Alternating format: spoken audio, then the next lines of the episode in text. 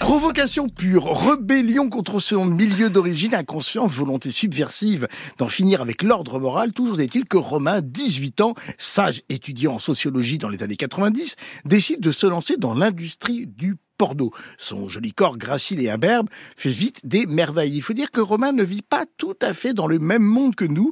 Il évolue dans ce qu'on pourrait dire un univers parallèle au nôtre, où ce sont les femmes qui sont considérées comme le sexe fort, en particulier dans le domaine du X, où elles occupent les postes clés productrices, réalisatrices, chef opératrices. Et c'est bien à un public majoritairement féminin que s'adressent désormais ces films que l'on regarde à une seule main. Des clientes avides de corps jeunes et de leur accouplement hétéro ou bisexuel, ni victime ni vraiment complice, Romain rêve d'un autre porno possible, avec du sens, avec une expression politique. Il rêve même de faire des films lui-même, mais on lui fait vite comprendre qu'il n'a aucune place dans le gynécée de ce porno plus ou moins chic. Des gens bien ordinaires, une série en huit épisodes de moins d'un quart d'heure chacun, disponible sur Canal+, une dystopie maligne et lucide, où Ovidie, qui connaît bien ce milieu, renverse les codes et les rapports de force hommes-femmes pour mieux les dénoncer avec un humour décalé qui fait mouche. Je m'appelle Buck, j'ai grandi dans une famille normale. C'est pour les choquer que tu fais ça C'est pas eux que j'ai envie de choquer, c'est la société. Ça c'est frais, je pense qu'on peut cartonner. C'est mignon, hein oui. Je te présente André, avec qui tu vas travailler. Fait plaisir de voir un petit corps capable de se servir. Ça change. Étudiant en socio le jour, acteur porno la nuit, j'aime bien ça. Tu te caches derrière l'arbre et tu touches en ématant. Vous vous embrassez, vous vous touchez. Genre naturel. Voilà, naturel. Si tu veux vraiment lutter et faire changer les choses, viens faire sauter des antennes relais avec nous, tu vas voir ce que c'est que militer. Tu me laisses faire ça, toi. Les majeurs, je vais pas le séquestrer.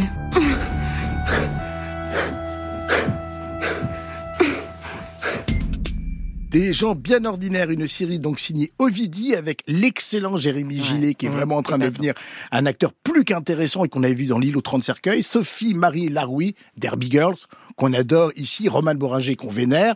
On va tous comme ça pouvoir les accompagner, Arthur Dupont évidemment, Les Petits Meurtres d'Agatha Christie, Agathe Bonitzer et la géniale Anne Benoît qu'on a entendu dans le rôle d'une productrice qui fait du porno intello et qui a du sens porno à qui vais-je donner la parole en premier? À Vacaët, bien sûr. Bon bah déjà, on l'a entendu dans l'extrême. Je trouve la série très drôle, mais pas que. Hein. Elle est, elle est poignante et, elle est super intelligente également. Elle s'inspire bien sûr de, de l'expérience d'Ovidie, donc qui a été actrice porno, qui a réalisé aussi des films, comment dirais-je, plus éthiques et responsables. Voilà, si, si, on peut le dire ainsi. Elle nous embarque donc à la fin des années 80. Qui est redoutablement intelligente, ouais, Ovidie. Absolument, en plus. Ah, absolument. Un et ça se sent dans cette ouais. série. Donc, donc voilà, qui nous embarque donc cette série dans les années 90 et elle choisit Ovidie donc un corps masculin pour incarner son récit, ce que je trouve assez passionnant. Donc celui de Romain, qui n'a même pas 20 ans, qui étudie la sociologie, qui vit avec une femme plus âgée qui le traite comme un chien et qui est remarquablement joué par Agathe Bonitzer.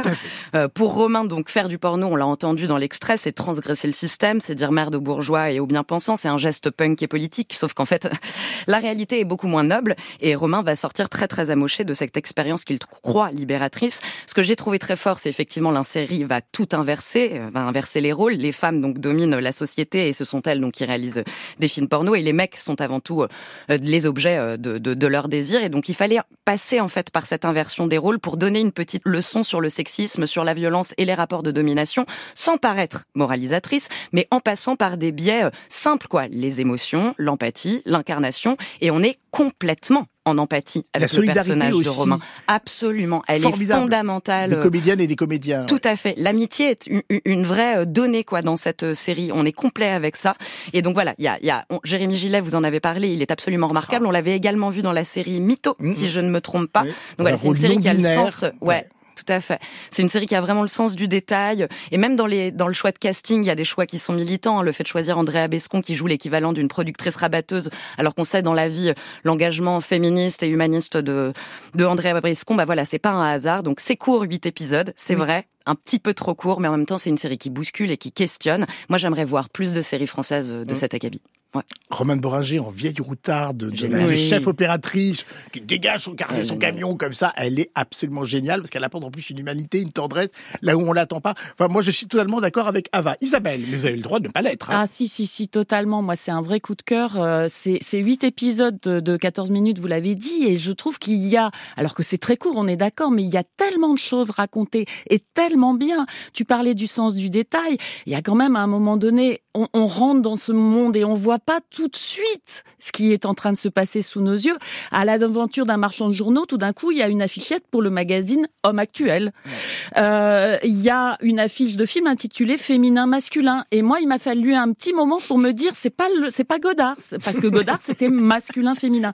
Tout est comme ça. il y a même une présentatrice télé de TF1 qui s'appelle Claudia Sérillon. Mmh. Euh, donc voilà, tout ça j'aime beaucoup parce que c'est des petites choses délicatesses comme ça qui sont glissées dans des choses plus parfois. Effectivement, le personnage d'Andrea Bescon, on l'a entendu dans la bande-annonce, qui dit oh c'est joli ça, etc. Il y a aussi le personnage d'Anne Benoît qui, qui incarne d'une façon absolument glaçante ce regard un peu euh, l'image que peuvent avoir les hommes sur les femmes, mais là c'est donc une femme qui le prend en compte. Elle est filmée de profil, lui de face, la façon dont le dont le plan est agencé, c'est absolument glaçant. Sa voix à elle qu'on a entendue dans la bande-annonce est terrifiante et en même temps doucereuse. Enfin, c'est tout ce mélange de comment on fait passer le sexisme, le, le, la concupiscence, etc. Enfin, tout ça est vraiment absolument réussi. Je trouve c'est très très bien fait, très bien écrit. J'ai vraiment envie qu'il y ait une deuxième saison parce que la façon de terminer cette saison 1, euh, sans rien révéler bien sûr, mais c'est absolument génial parce que c'est un moment de gloire triste. C'est une espèce d'apothéose morose, mais qui prend un sens militant parce qu'elle ne, elle n'arrive pas sous la forme qu'on attend puisque quelque chose est annoncé qui n'arrive pas de cette façon-là. Et elle le fait tellement bien, j'aurais qu'un mot, continuer madame, quoi. Je veux voir la suite et je veux vraiment qu'Ovidie continue à vraiment changer les codes et, nous ouvrir les yeux parce que c'est très important. Bon, la majorité a déjà tranché, mais peut-être une unanimité pour cette euh, dernière série de la dernière émission d'une heure en série. Benoît. Oui, je suis totalement d'accord avec ah, Ava et Isa. Euh, je, donc, je vais pas répéter tout ce qu'elles ont dit parce que effectivement, tout ça est très très juste. effectivement, ce que dit, ce qu'a dit Isa, moi aussi, je me suis fait avoir au début euh, parce que on, on, regarde, on regarde la série comme ça et en fait, c'est là très vite. On finit quand même très vite par découvrir que tout est inversé, mais ce n'est pas dit, ce n'est pas clairement signifié. Et c'est ça qui est assez beau parce que du coup, on se laisse porter par, par, le récit. On finit par voir que ce personnage interprété excellent par, par Jérémy Gillet est le double d'Ovidie, effectivement. Dans une époque, tu disais les années 90, mais je sais pas en fait. C'est ça qui est. Il y a les cassettes VHS, il y a une industrie du porno qui a changé. Oui, il y a des choses, mais c'est pareil. Mm. C'est comme l'inversement. Ce n'est pas dit. Alors, si, quand même. Si, si. Et quand on arrive à Cannes, on est en l'an 2000, tu vois. Donc c'est vraiment mais c'est vraiment à la fin de la série qu'on se rend compte qu'on est vraiment là. Mais sinon, il y a plus, c'est par petites touches que on découvre en fait ça. Et ça, c'est vraiment intelligent, je trouve, dans la façon dont c'est construit. Le seul hic, c'est que c'est trop court. 14 minutes par épisode, ce qui fait que le personnage interprété par Jérémy euh, Gillet euh, est, est, super. Il est, lui, euh, psychologiquement, il est bien, bien travaillé. Alors que les autres personnes, moi, j'ai hâte justement qu'il y ait une saison 2, 3, 4 pour qu'on découvre avec encore plus d'ampleur tous les autres personnages parce qu'ils sont tous touchants, tous attachants et qu'on a envie de les suivre longtemps. Il reste une poignée de secondes, Isabelle. Je voulais juste ajouter, on a parlé de tout le casting, pardon, c'est un peu des noms comme ça dans l'absolu, mais Raika Azanavicius, qui joue la meilleure, copine, de Romain, est vraiment formidable.